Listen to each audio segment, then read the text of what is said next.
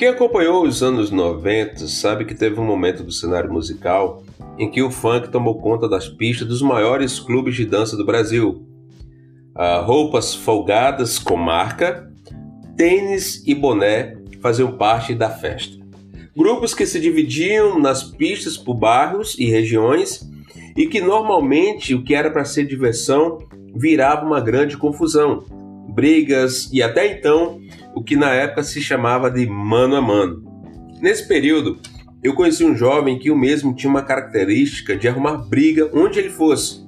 Ninguém do grupo de amizade conseguia detê-lo. Em algum dado momento da festa, iria estourar uma confusão e todos nós já esperávamos que ele estaria envolvido.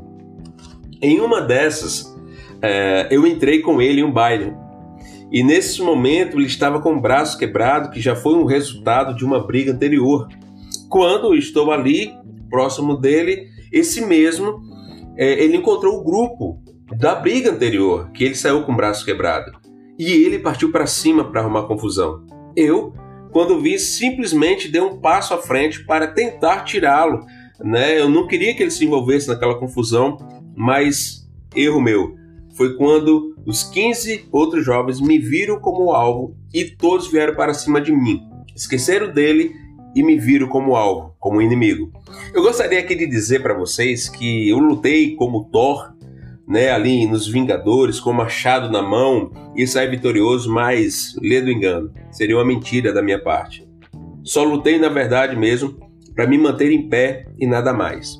Em Provérbios 22, 24, a palavra do Senhor nos diz: Não faça amizade com quem facilmente fica irado, nem ande na companhia de quem é agressivo para que você não aprenda os seus caminhos e, assim, fique preso numa armadilha. Quero chamar a sua atenção para o que o sábio quer nos falar neste momento.